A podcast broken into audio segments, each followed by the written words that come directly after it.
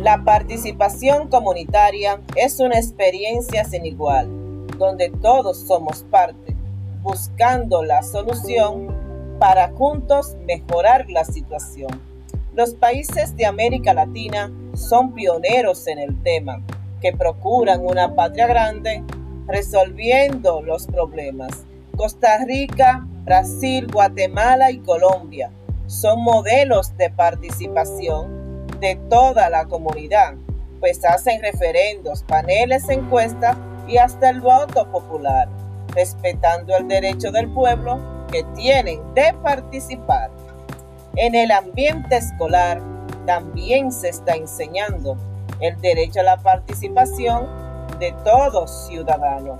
para que desde temprana edad cada uno tome conciencia de que la patria somos todos y no un pedazo de tierra,